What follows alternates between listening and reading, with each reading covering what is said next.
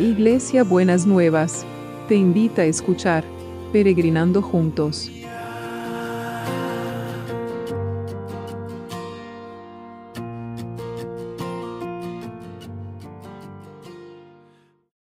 Buenos días mis peregrinos y peregrinas, ¿cómo estamos para empezar este miércoles? Espero que hayan tenido un lindo martes. Bueno, medio conmovidos con las noticias de Afganistán, ¿no es cierto? Porque mm, qué difícil que está la situación eh, con los talibanes, para, el pueblo, para los cristianos, pero también sobre todo para las mujeres.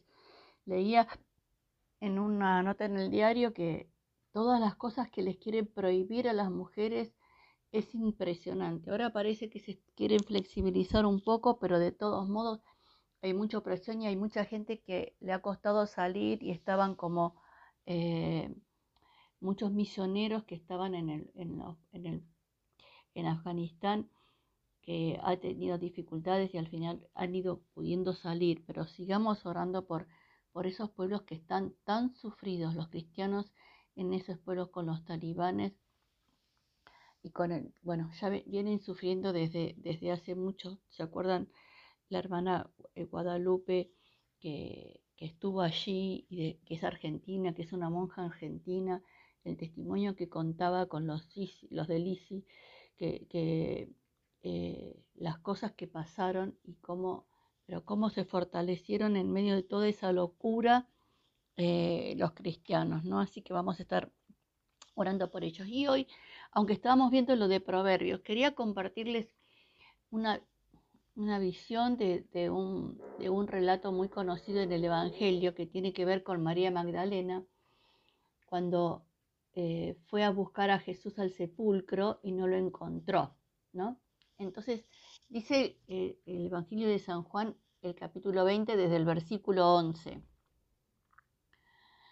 Ya, ya eh, María había ido antes a, la, a, la, a ver la tumba y estaba vacía la tumba y entonces no, no, no encontraba a nadie, estaba muy angustiada y encontraron las vendas y, se encontró con otros discípulos y, y, no, no, no, sabían bien, no entendían bien lo que pasaba, aunque Jesús había anunciado todas las cosas que iban a pasar. Entonces dice el versículo 11, María se quedó afuera junto al sepulcro, llorando, y llorando como estaba se agachó para mirar adentro y vio dos ángeles vestidos de blanco sentados donde había estado el cuerpo de Jesús, uno a la cabecera y el otro a los pies. Los ángeles le preguntaron, Mujer, ¿por qué lloras? Y ella le dijo, porque se han llevado a mi Señor y no sé dónde lo han puesto. Apenas dijo esto, volvió la cara y vio allí a Jesús, pero no sabía que era él. Jesús le preguntó, Mujer, ¿por qué lloras? ¿A quién buscas? Ella, pensando que era el que cuidaba el huerto, le dijo, Señor, si usted lo ha llevado, dígame dónde lo ha puesto para que yo vaya a buscarlo. Entonces Jesús le dijo, María. Y ella se volvió y le dijo en hebreo, Raboni, que quiere decir maestro.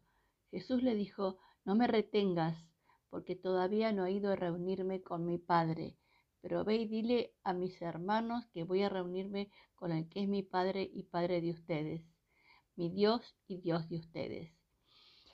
Y me quedé pensando esto, ¿no? María había estado tanto tiempo con Jesús, había estado tanto tiempo eh, participando del ministerio de Jesús y estaba requete angustiada porque lo había crucificado. Pero me llamó la atención esa imagen de María llorando, como dice eh, el Evangelio, se quedó afuera junto al sepulcro y llorando.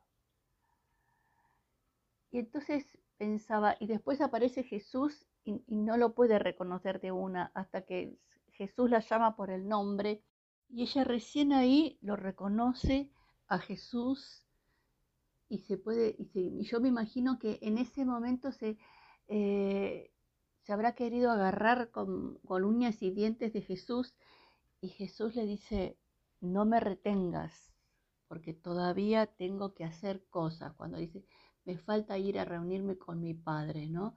Entonces, eh, pensaba, ¿cuántas veces nosotros cuando hemos tenido alguna desilusión, alguna angustia o estamos en un momento de crisis y sabemos que el Señor nos ha prometido cosas y conocemos su palabra y hemos tenido aún hasta testimonios y experiencias con Él, nos quedamos en la tumba afuera, en la tumba llorando, como si Dios estuviera muerto. Y Jesús está ahí y le dice a, y aparece y primero le pregunta a la mujer qué estaba buscando. Y, después se le presenta y ya lo reconoce. ¿no? Entonces, quisiera que mis peregrinos y peregrinas en este, en este tiempo que estamos confrontados con situaciones tan inciertas, tan, eh, tan complejas, que nos pongamos a ver y, nos pongamos a pensar si somos como María, no importa el género, si es masculino o femenino, eh, que estamos junto al sepulcro llorando. No lo vemos a Jesús ahí, pero estamos llorando en el sepulcro. Es como si estuviera muerto, porque lo piden el cuerpo muerto de Jesús. Y Jesús está ahí al lado y no lo vemos. Entonces, quizás en, este, en estas situaciones en donde estamos así, en tanta angustia y desesperación, levantemos la mirada porque dice que ella estaba agachada y como estaba se agachó para mirar adentro del sepulcro. Como mirando solo las circunstancias, levantar la mirada y ampliar la mirada y seguramente nos vamos a encontrar con Jesús. Y quiero que pensemos en este día. Cuando nosotros oramos, cuando nosotros, pero no en los momentos que estamos pum para arriba, en los momentos que no estamos pum para arriba, en los momentos que no, no nos resulta tan fácil llevar la vida adelante, ¿qué miramos? El sepulcro vacío que puede representar lo que Dios no me contesta, lo que, no, lo que me parece que no está viendo, o giramos la mirada y nos encontramos con Jesús. Espero, mis peregrinos y peregrinas, que podamos girar la mirada y encontrarnos con Jesús. Y queremos girar la mirada y encontrarnos con Jesús al orar por Afganistán y todo el pueblo que está sufriendo, los nativos y los que vivían allí, los que las mujeres, vamos a orar especialmente por las mujeres, ¿no? que, puedan tener las mujeres esa experiencia que tuvo María Magdalena de verlo a Jesús y reconocerlo. Señor, siempre oramos por los que están en necesidad y queremos orar por el pueblo de Afganistán. Sé que ya empezó hace unos días a, sufrir la situación, este, este, este, horror, este exilio forzado que muchos han tenido que hacer que ha tenido que abandonar los países forzadamente y los derivan a otros países que a veces ellos ni pueden eh, elegir como, como los misioneros, Señor, los cristianos que están ahí, pero queremos orar especialmente por las mujeres eh, que están siendo sometidas por los talibanes, que no les permiten hacer absolutamente nada, aunque dicen que se van a abrir Nunca es seguro la respuesta que ellos la van a tener, si la van a, sostener. Te pedimos que Jesús se les revele como, como el Maestro, Jesús se les revele como el Señor y que esas mujeres puedan tener la fuerza que necesitan de la presencia del Señor y que el Señor les diga, quédate tranquila, pero tengo que terminar la obra. Y la obra que no es que nos abandone y se va, lo que tiene que terminar es lo que Él tiene preparado para cada uno de nosotros y de nosotras. Tiene que terminar de responder a las oraciones, tiene que terminar el trabajo con aquellos que, hemos estado orando por ellos. Señor, los ponemos delante de tu presencia y ponemos a los que sufren por, el, por la pandemia, por el COVID, por todas estas cosas que realmente tu mano esté con cada uno que puedan recibir la porción de sanidad, de, de fortaleza, de esperanza que necesitan, Señor, para poder enfrentar todas las cosas que tienen que enfrentar, Señor. Bendecilos, bendecilos y, y bendecilas y llenalos de, esa presencia y ese poder tuyo, Padre, en el nombre de Jesús, en el nombre de Jesús. Y oramos también por el equipo de salud, Señor, para que vos los fortalezcas, los sostengas, estén con ellos y con ellas en todo momento y en toda ocasión. Y también por los que trabajan, para que nosotros podamos tener todo lo que necesitamos.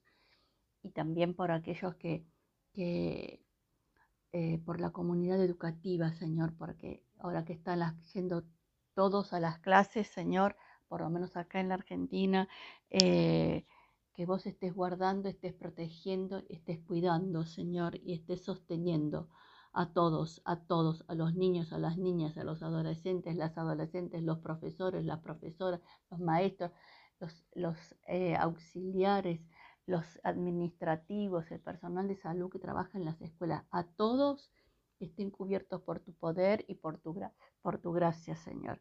Y también seguimos orando por el trabajo, ¿eh?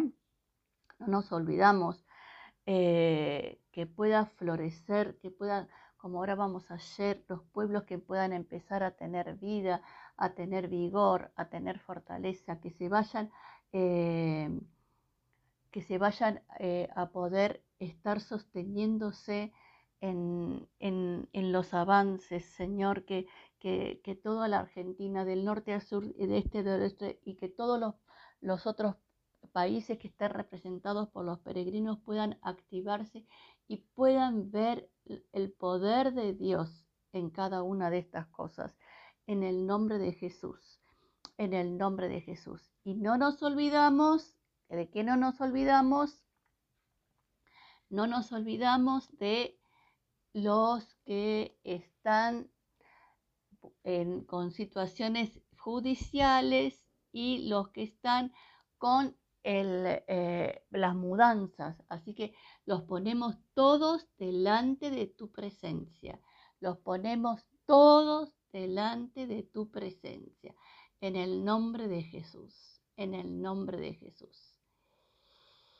Y el abrazo de hoy, ¿cómo va a ser el abrazo de hoy? El abrazo de hoy es este, que ya me emociona. El abrazo de hoy es que usted está ahí y aparece Jesús y lo llama por su nombre, por su nombre, y usted le dice, maestro, y se abraza con Jesús, tiene un abrazo enorme, fuerte, seguro, tranquilo, no importa el COVID, se abraza con Jesús y, se sostiene ahí. Y el Señor le dice, andá y contá lo que viste. Entonces, andá y contá de este abrazo, vas a sentir este abrazo que yo te estoy dando en este día. Besito enorme, enorme, enorme para todos y para todas.